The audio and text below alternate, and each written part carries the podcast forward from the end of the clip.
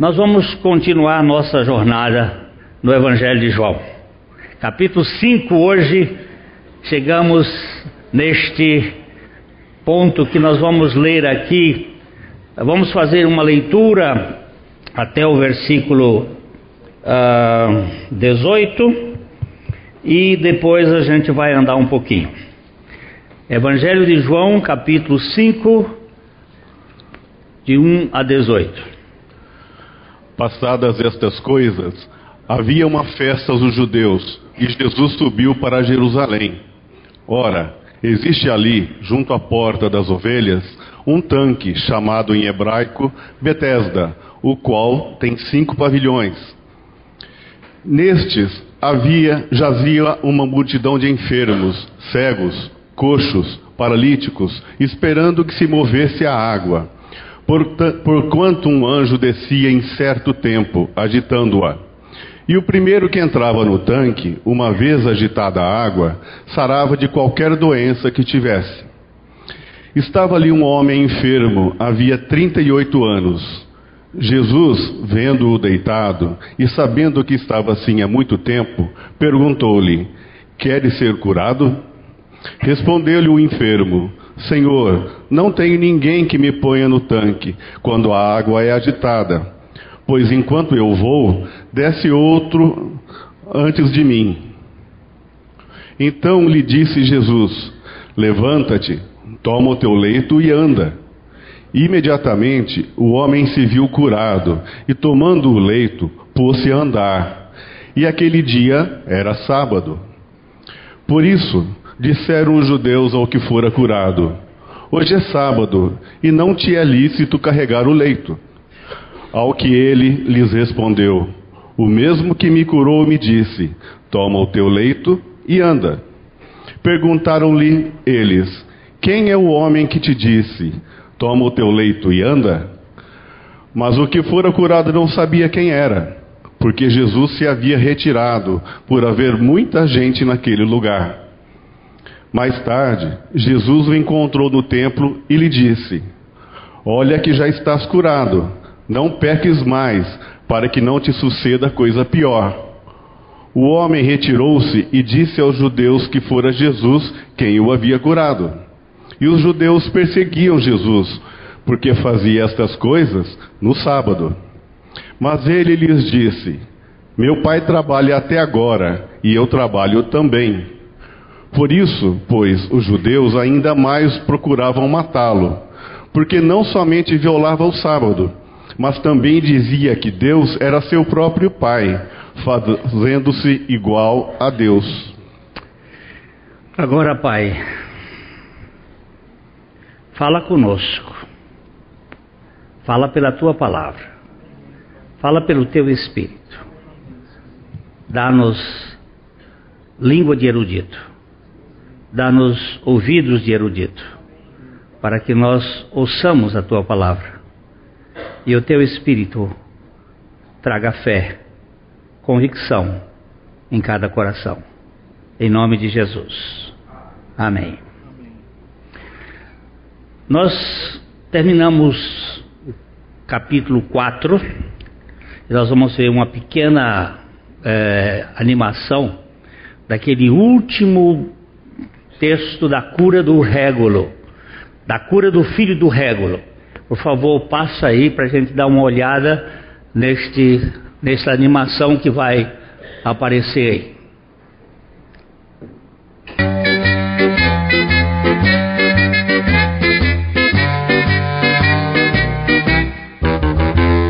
Jesus estava indo com seus discípulos para Caná da Galileia.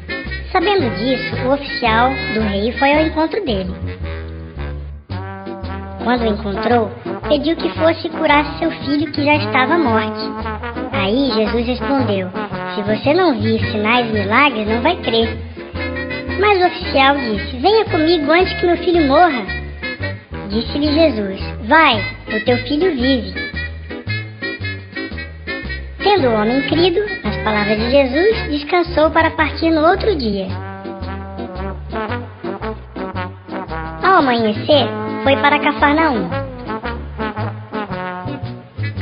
quando estava próximo à sua casa, os seus servos foram ao seu encontro, dizendo que o seu filho estava vivo.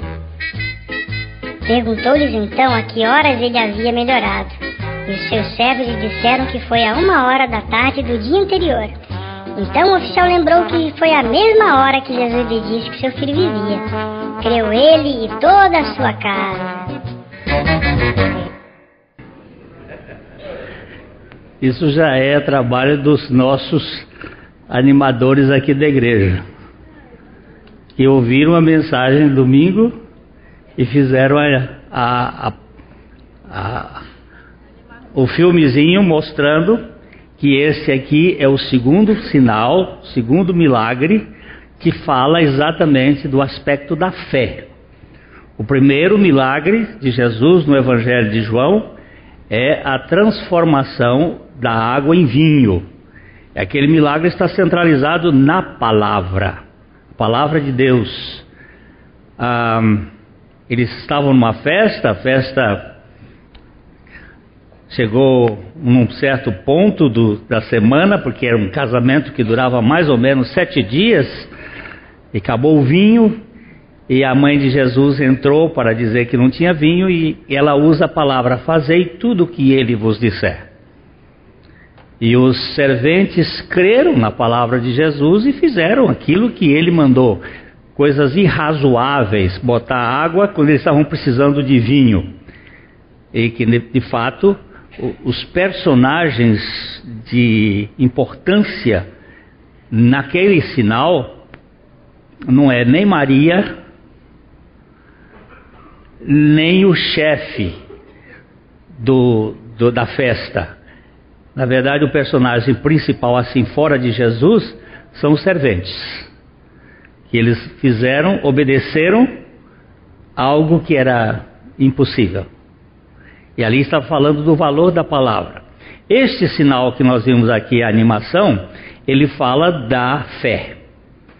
O régulo, ele, o, domingo passado nós vimos, era um pequeno rei, um membro da, da corte, talvez a corte de Herodes, ele vem procurar Jesus, filho doente, a morte, pede para Jesus ir lá na casa dele. Nós fizemos aqui uma comparação Londrina e Arapongas, Cafarnaum está assim uma distância, e ele vem procurar Jesus, e Jesus disse: Eu não vou lá na sua casa, seu filho vai ficar curado lá. E o, o rapaz está lá e o pai está aqui, mas ele só foi no outro dia, e aqui mostra a fé. A palavra de Deus gera fé. O sinal de hoje é aquilo que eu chamo de o lá da música, a afinação. Há uma rádio, uma certa, um certo local, eu não sei se foi nos Estados Unidos ou se foi num país da Europa, a rádio recebeu a seguinte carta: tal dia da semana, por favor, vocês toquem a nota lá por dois minutos. Toque na, porque eu moro num lugar distante e a única diversão que eu tenho aqui é o meu violino e ele está tão desafinado. E eu não tenho nenhuma forma de afinar. Então vocês toquem a nota lá por dois minutos para eu afinar meu violino. Esse homem estava sozinho no deserto do sofrimento. Era um, um, um paralítico. Nós vemos aqui que, despassadas estas coisas, isto é, passado aqueles fatos ligados a Jesus na Samaria e na Galileia, passadas estas coisas, havia uma festa dos judeus e Jesus subiu para Jerusalém. É, só o Evangelho de João aparece sempre esta expressão dos judeus. Nos outros evangelhos, todas as vezes que aparece a palavra dos judeus, é rei dos judeus. Mas no evangelho de João, ele usa mais de 20 vezes essa expressão dos judeus para fazer uma diferença entre os que moravam na Galileia e os que moravam na Judéia. Por favor, se você achar um mapa dos tempos de Jesus, uh, de Israel nos tempos de Jesus, só para a gente colocar aqui, é, para você entender uh, um pouco da geografia é, desse tempo, que Galileia está lá em cima, Judéia está aqui embaixo, era um povo só, mas eles estavam morando em lugares diferentes, e quando ele se referia, João se refere a judeus, normalmente ele não está se referindo à nação, mas ele está se referindo ao povo da Judéia e especialmente a Jerusalém, onde se encontrava a casta da religiosidade, onde estava o sinédrio, onde estavam os, os religiosos mais rigorosos e que eles não eles tinham um controle e, e não não acho que não não está tendo, mas é que há uma ah lá, ó, aqui aqui para cima é, esse não está muito bom, mas aqui para cima, ó, aqui aqui é o mar da Galileia. Ok, ok, ok. Vamos ver aqui, esse aqui tá bom. Aqui está a Judéia, esse, essa região aqui não, é, é a Samária, aqui não está bom porque tá, são as tribos. Seria aqui a divisão das tribos. Eu gostaria que tivesse era Israel no tempo de Jesus. Ó, Galileia, Samária e a Judéia. Isso aqui é o, o, o fulcro da religiosidade, é o centro da religiosidade do, do do povo judeu no tempo. E quando João, que era da Galileia, o apóstolo João, ele era um galileu, como Jesus, quando ele escrevia dos judeus, ele estava falando especialmente da tendência daqui. Agora vamos voltar para o texto. Passadas estas coisas, havia um, uma festa dos judeus e Jesus subiu àquela festa para também participar. Eu vou. Jesus era judeu praticante e tradicional.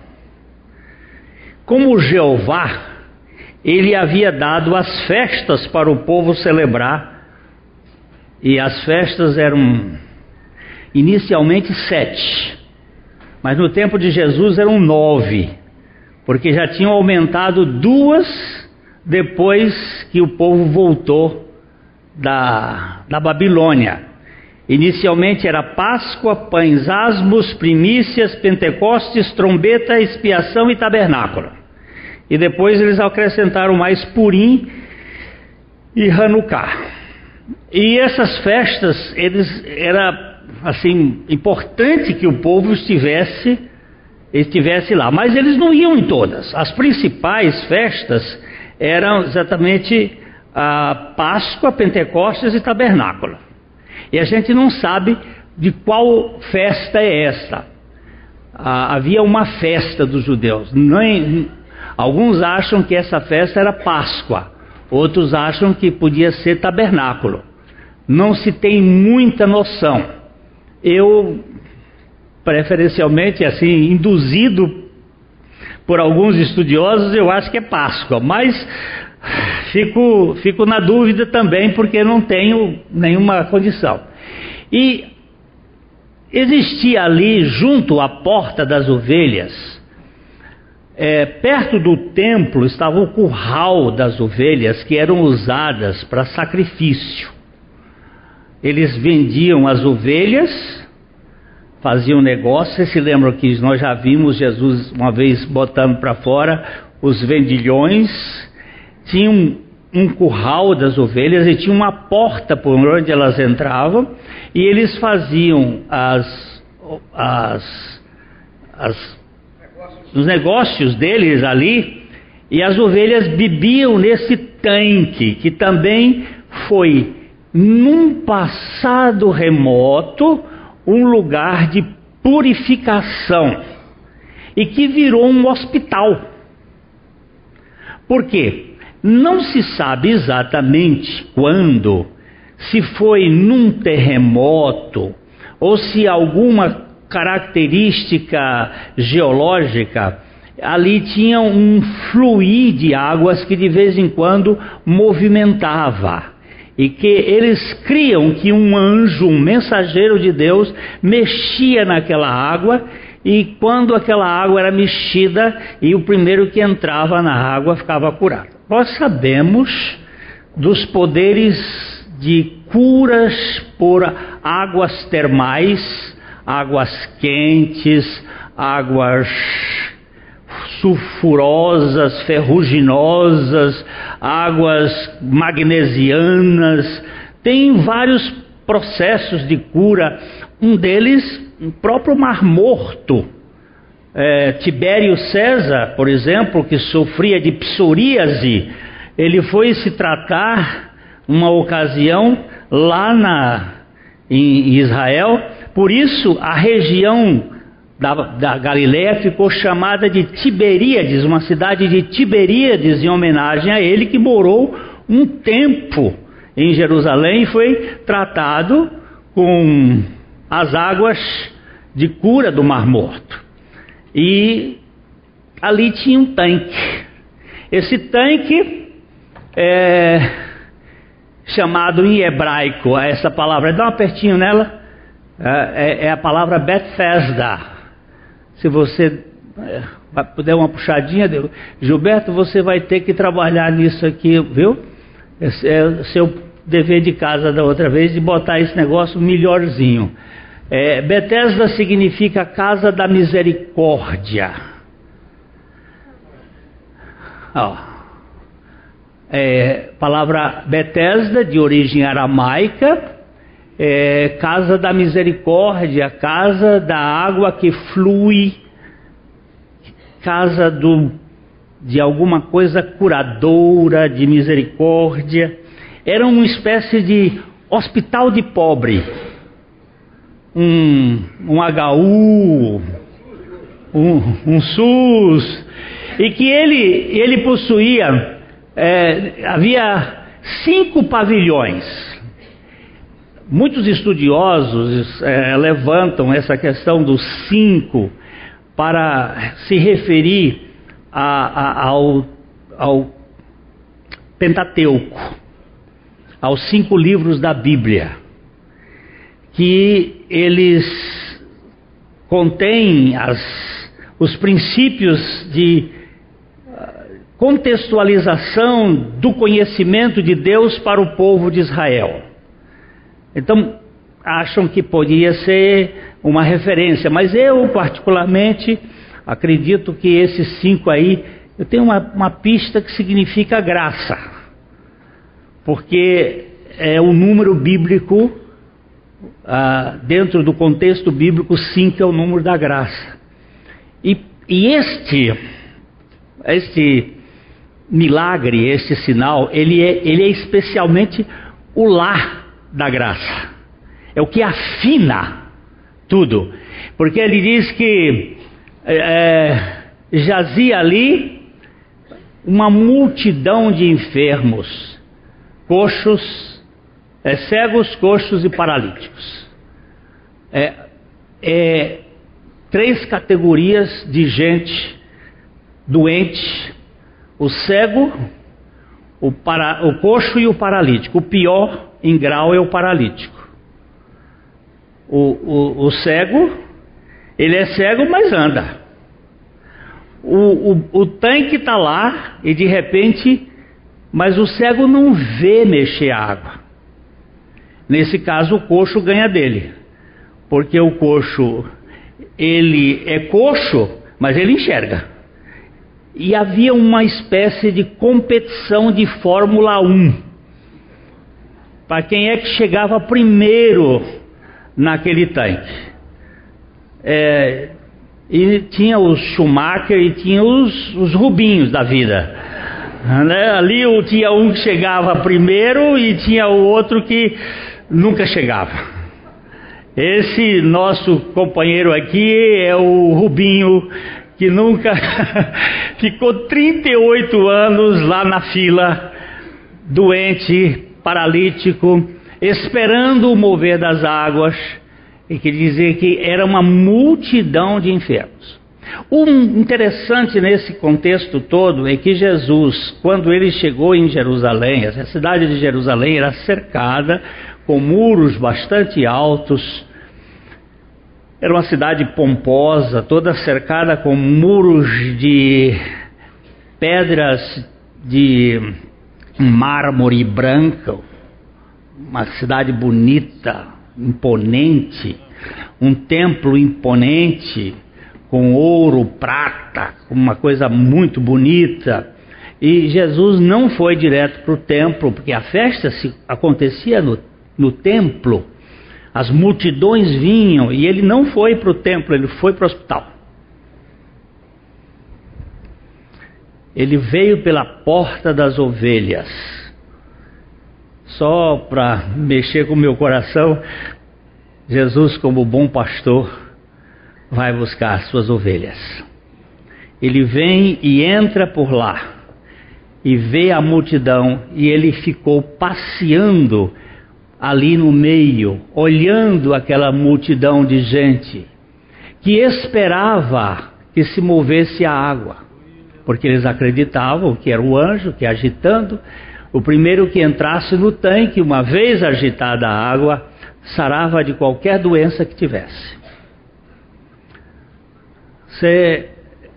Eu penso no Senhor ali andando naqueles pavilhões, vendo aquelas pessoas, e os seus, os seus olhos encontraram aquilo que se chama o pior, porque é esse o conceito dos três: o, os cegos, os, os coxos e o paralítico. Aqui vai, vai a, aprofundando a gravidade, porque o paralítico não pode.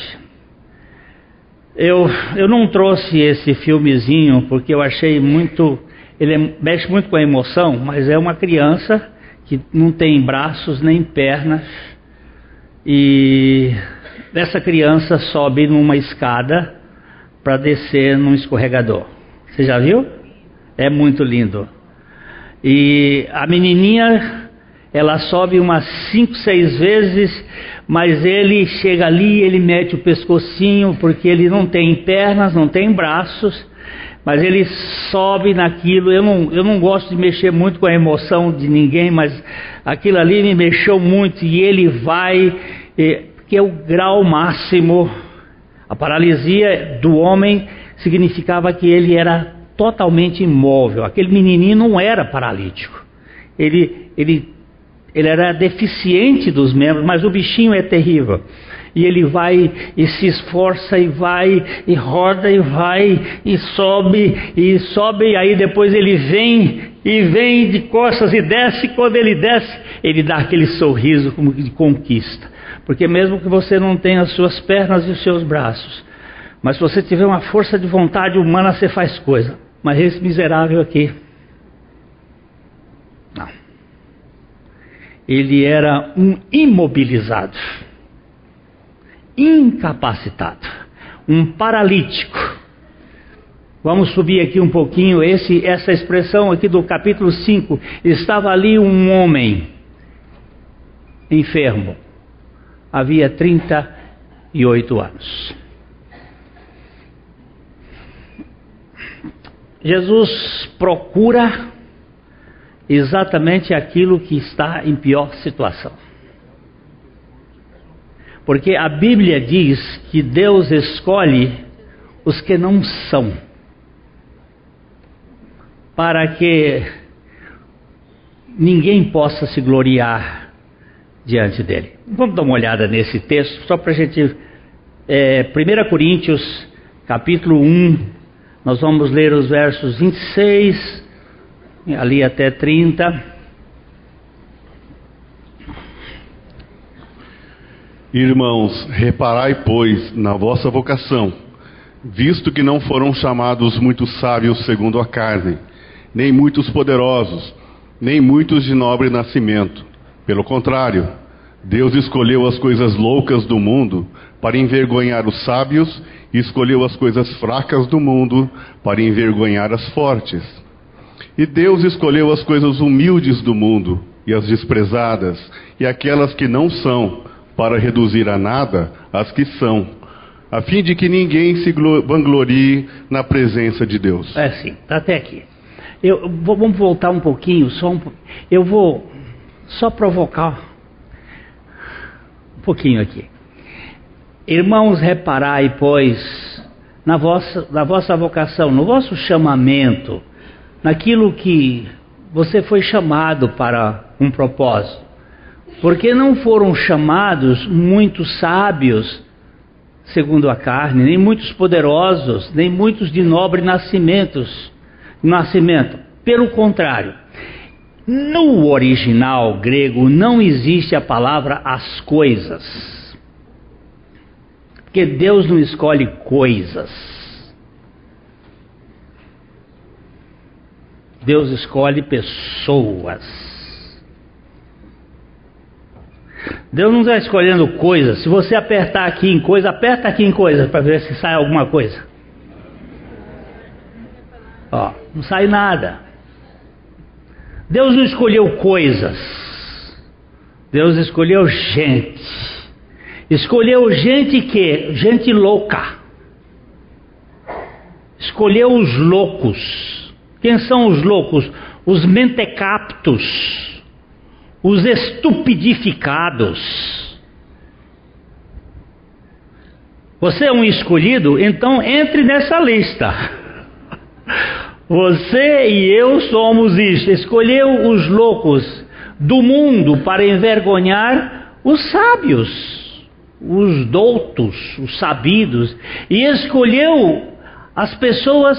Bota, bota aqui no fracas para ver o que, que vai aparecer aqui astheneias, pessoas astênicas, fracas, sem força, sem capacidade. Hoje eu tive um pastor amigo meu lá de Recife que me mandou um texto sobre pastores que eu fiquei assim babando de alegria, porque o David ele foi muito precioso vendo a crise que está acontecendo hoje, pastores se suicidando e coisa, e ele diz que isso é fruto de uma força de He-Man, de poder que as pessoas querem ser importantes, querem ser suficientes e não querem ser fracas. Porque só o fraco depende do Senhor. Quando nós somos fracos e nos reconhecemos fracos, nós temos aonde encontrar abrigo. Mas quando você quer ser forte, você tem que ser forte. E você vê, de vez em quando eu tenho que dar uns pitos em velório. Porque as pessoas vão para o sujeito que está chorando, e chorar em velório é a coisa mais natural, e é tão natural que quando a pessoa não chorava, contratavam carpideiras para chorar, porque chorar em velório é normal. E às vezes você está chorando e chega o outro, não, você tem que ser forte. Que ser forte, criatura? Você tem que chorar seu defunto, porque depois não tem mais tempo de chorar o defunto que ele vai ser enterrado. Chora mesmo, chora. Esse negócio de ser forte, homem que cai não chora, chora. Esse negócio de querer se mostrar forte tem sido o adoecimento de muitas pessoas. E ele escolheu quem? Quem foi que Deus escolheu? Os fracos do mundo para envergonhar os fortes. Mas aí ele diz assim: e Deus escolheu as pessoas humildes do mundo, as, as pessoas sem pedigree do mundo, para confundir Onde é que está? E as desprezadas e aquelas que não. Olha só, e aquelas que não são. Você é um escolhido de Deus, então você Possivelmente é um desqualificado, um sem condição. É isto que quer dizer, na minha opinião, que Jesus, no meio daquela multidão, olhou para um homem que há 38 anos estava paralítico, esperando uma cura. Quem era esse homem? O pior. O que não era. O mais indigno. Porque graça é isto.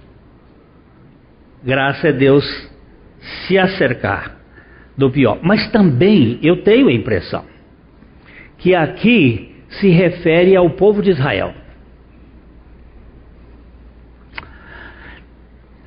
Quando Deus tirou o povo de Israel do Egito, quando Deus começou o processo de levar o povo de Gozem até a terra prometida, o povo gastou 40 anos para chegar até a terra prometida.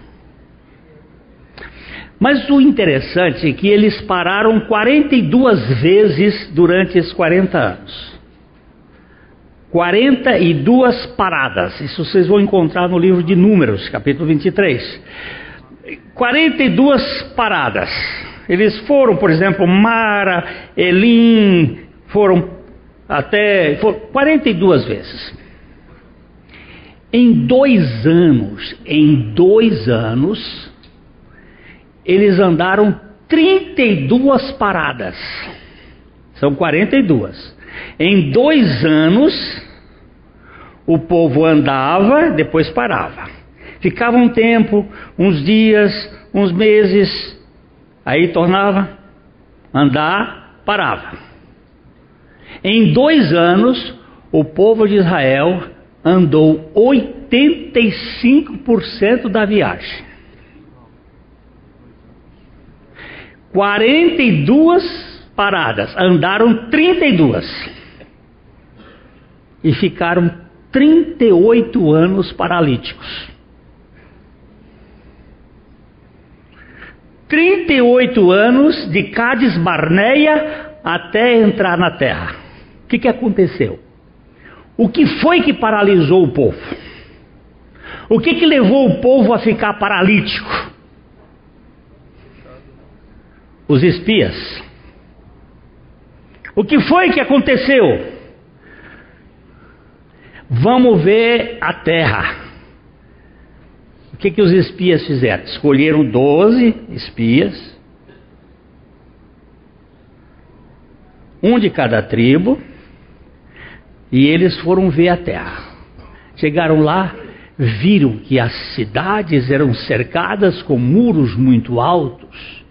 Viram os gigantes, os enaquins, homens muito fortes, viram dificuldades e problemas, viram que os, o povo era bem armado, e aí dez dos doze voltaram dizendo: Hum, não dá. Não tem jeito da gente conquistar. Problema sério. Os muros são altos, os povos gigantes, nós não vamos conseguir. E dois deles disseram, mas Deus é maior do que eles. Só que os dez contaminaram o povo.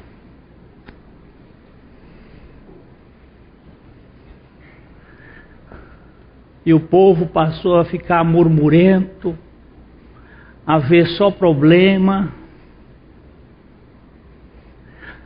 não olhava para o Deus maior do que o problema, não via o Deus maior do que a muralha, via a muralha maior do que Deus, não via que aquele povo era o povo de Deus, via os enaquins que eram gigantes, e aí ficaram rodeando a terra lá 38 anos paralisia espiritual. Eu creio que este texto esteja falando de duas realidades. A realidade de um homem o pior e a realidade de um povo que tinha se tornado o povo da sua incapacidade de crer no poder de Deus. Estava paralítico. Estava paralítico no sábado. Você vai verificar que o sábado virou legalismo. Quando eu vi o Márcio falar aqui que ele, ele chegou pensando de impactar a igreja, porque o Márcio, muito sincero, mas muito religioso, ele queria salvar todos os pobres de Londrina e caídos, que a gente tem uma ideia onipotente que a gente pode, e a gente começa a fazer e faz com muita força, com muita sinceridade, só que nós não podemos salvar ninguém. Nós podemos nos colocar como Isaías, eis aqui, mas o Senhor tem que nos usar a nós. E quando a gente acha que pode fazer alguma coisa, nós estamos em grande perigo. Nós precisamos depender da suficiência do Senhor. E aí muitas vezes a religião se torna muito legalista, muito cheia de cobrança. E sábado não podia fazer nada. E Jesus então, vamos voltar lá para. Que aqui nós vamos para João 5. Aqui Jesus escolheu as coisas que não são, a fim de conferir, para que ninguém se vanglorie na sua própria força. E aqui Jesus vai para aquele homem. Eu vou terminar, porque a gente vai voltar depois para ele, para ver outras coisas. Um homem enfermo havia 38 anos. Jesus vendo, oh verbo bom, vendo, não é que Jesus viu, possivelmente até Jesus pode ter perguntado: quem é esse cara aqui? Quantos anos ele está aqui? Pode ser que ele tenha feito uma enquete. Eu pessoalmente admito que ele buscou no pai para saber, pai, esse cara aqui, eu estou vendo um cara aqui que é o, o mais lastimoso. E vendo-o, esse vendo aqui é um vendo mais, mais comprido, é uma ideia mais longa, vendo-o deitado, sabendo que estava assim há muito tempo, perguntou-lhe. Nós, nós uma vez tratamos desse aqui com umas mensagens do médico, médico ferido, que essa pergunta aqui é uma das perguntas mais cretinas que existe. Aparentemente. Mas uma das perguntas mais difíceis. O homem estava há 38 anos esperando uma chance. E Jesus chega para ele e diz: Queres ser curado? Parece que a pergunta é desnecessária, mas não é. Você quer ser curada? Quer, bichinha? e aí, sabe o que é que acontece? Começa aquilo que o homem aparece ali. São as desculpas, os álibis. Porque se eu ficar curado, como é que eu vou chamar atenção daqui para frente? Se eu ficar curado, como é que eu vou fazer autocomiseração? Porque grande parte das doenças familiares, é que eu estou falando na frente de, de autoridades como as psicólogas da nossa igreja, mas grande parte das doenças de família, elas são produzidas por não por lá, mas por dó. Não é a letra, não é a música lá que afina a orquestra, é a, é a, é a nota dó que fica até usa assim: estou com dó de mim. Eu tenho dó. Chamar atenção para si. Presta atenção, você e eu. Comece a observar. Se grande parte de suas conversas, nem família, não é para chamar atenção para você.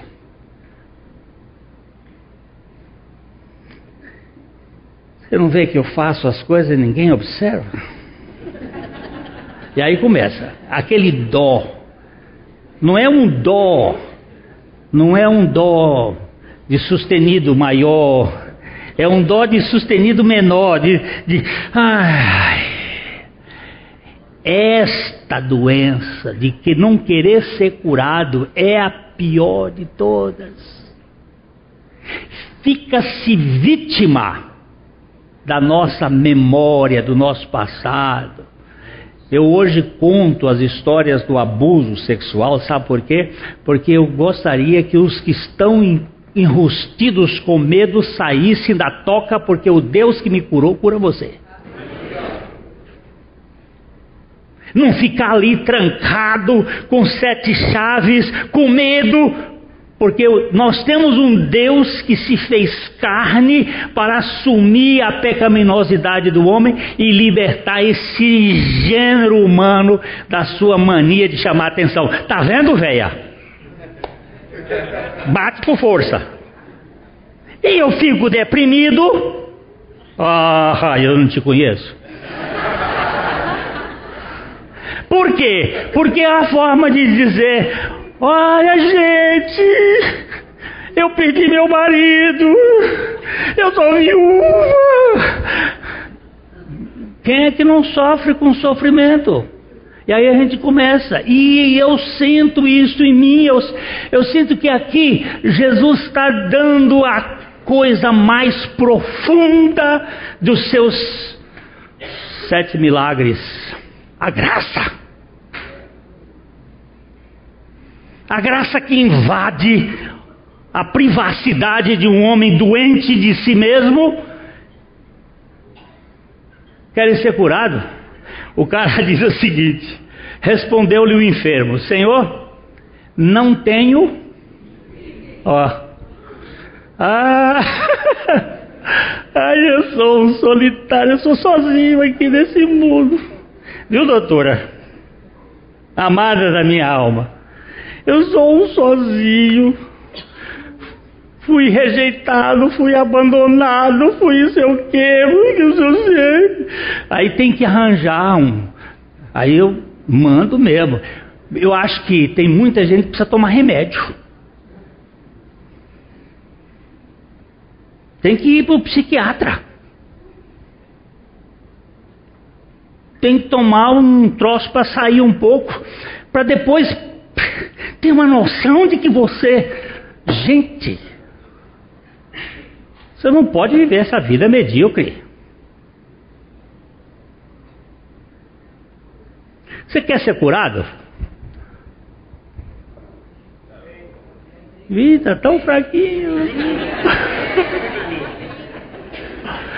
Mas eu não sei nem qual é a minha doença. Timidez. Vergonha. Ó, já dei duas. Pô. Hein? É, soberba é mais pecadozinho, mas bom, mas é. Gera uma série de doenças. chamar atenção para a gente. Nós usamos isso de várias maneiras, usamos com a moda, usamos, eu hoje falei, nós usamos até no suicídio para chamar atenção. A forma como você suicida é uma forma de chamar atenção, da, da dor que você está enfrentando. E, ó,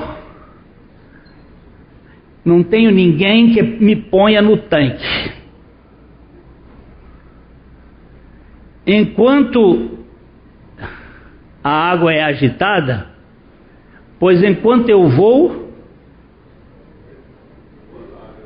o, o outro chegou primeiro. Aí começa aquela coisa de comparação. Competição e comparação. E aí começa a guerra. E eu aqui 38 anos. Mas esse cara não tinha ninguém, não tinha mulher, não tinha filho, não tinha avó, não tinha nem sogra, porque não tinha ninguém para empurrar ele para frente. Não tinha ninguém. Paralítico e paralítico e solitário, pobre alma que vivia num mundo sozinho. Enquanto a água é agitada, o outro desce. Esse é o verdadeiro síndrome barriqueliana. Nunca chega. Nunca chega. Até o menino sem perna chegava. Por favor, depois vocês cortem isso na edição, esse barriqueliano, para não ofender o rapaz tanto. Levanta, toma o teu leito e anda. Ha, ha, ha, ha, e agora, e agora, e agora?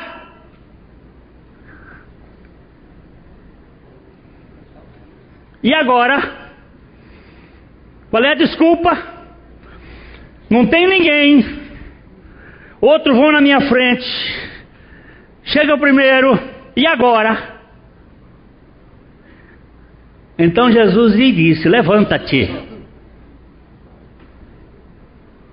toma o teu leito e anda. Eu vou parar aqui, para vamos voltar aqui para esse negócio. Esta é a poderosa graça de Deus que autoriza você se levantar. O cristianismo não está nos deixando numa posição de imobilidade mas é de stand-up. Fica de pé. Mas não fica de pé olhando para. Pega o leito, pega a maca, pega a cama. Mas é domingo, senhor. Não, o domingo para nós. Para ele é sábado. Não se pode fazer nenhuma obra. Pega o teu leito e, e anda. Anda para onde? Ele não tinha nem casa.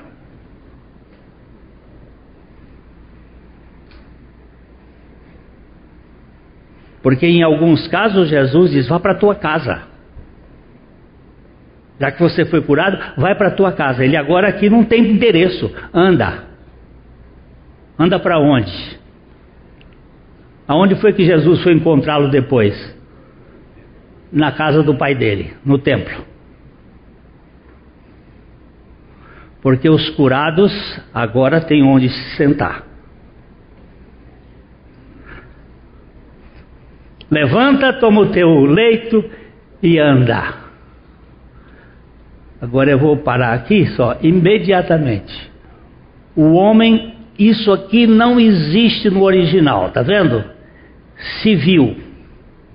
O homem curado porque quando a cura vem, ela vem integralmente curado.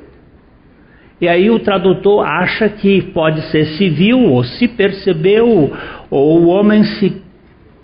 É, e tomando o leito, andou. não ficou e não ficou resmungando e reclamando e procurando falar do seu passado como impeditivo, não. Ele andou, se pôs a andar. E só o detalhe: aquele dia era o dia do sábado. Nós vamos ver isso aqui. As coisas impeditivas, ele não podia, porque era um paralítico, Jesus não podia fazer aquele milagre naquele dia porque era sábado.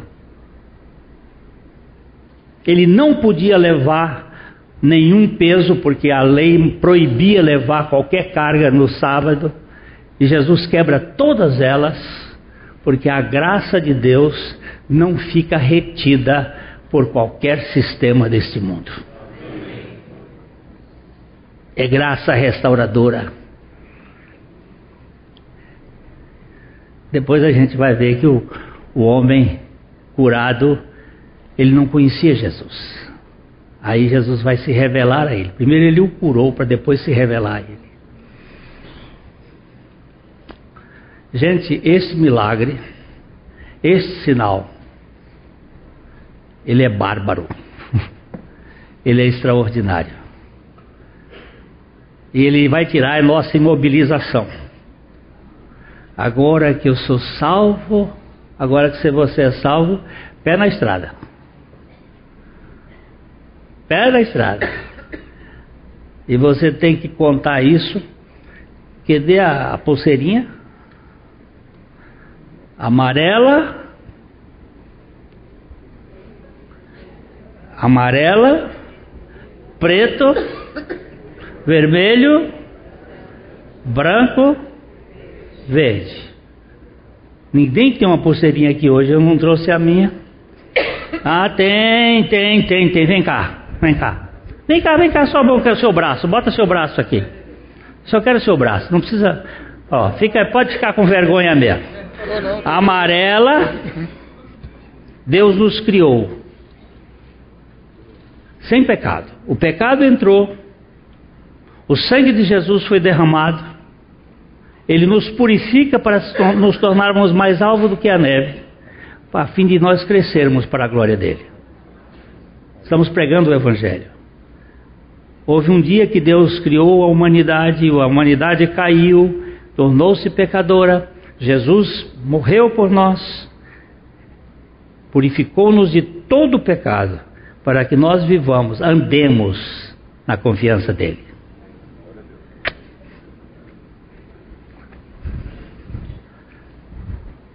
Isso é evangelho. Isso não é religião, gente. Isso é evangelho para pegar paralítico, coxo e cego e curar, para que vivam para a glória de Deus. Aleluia!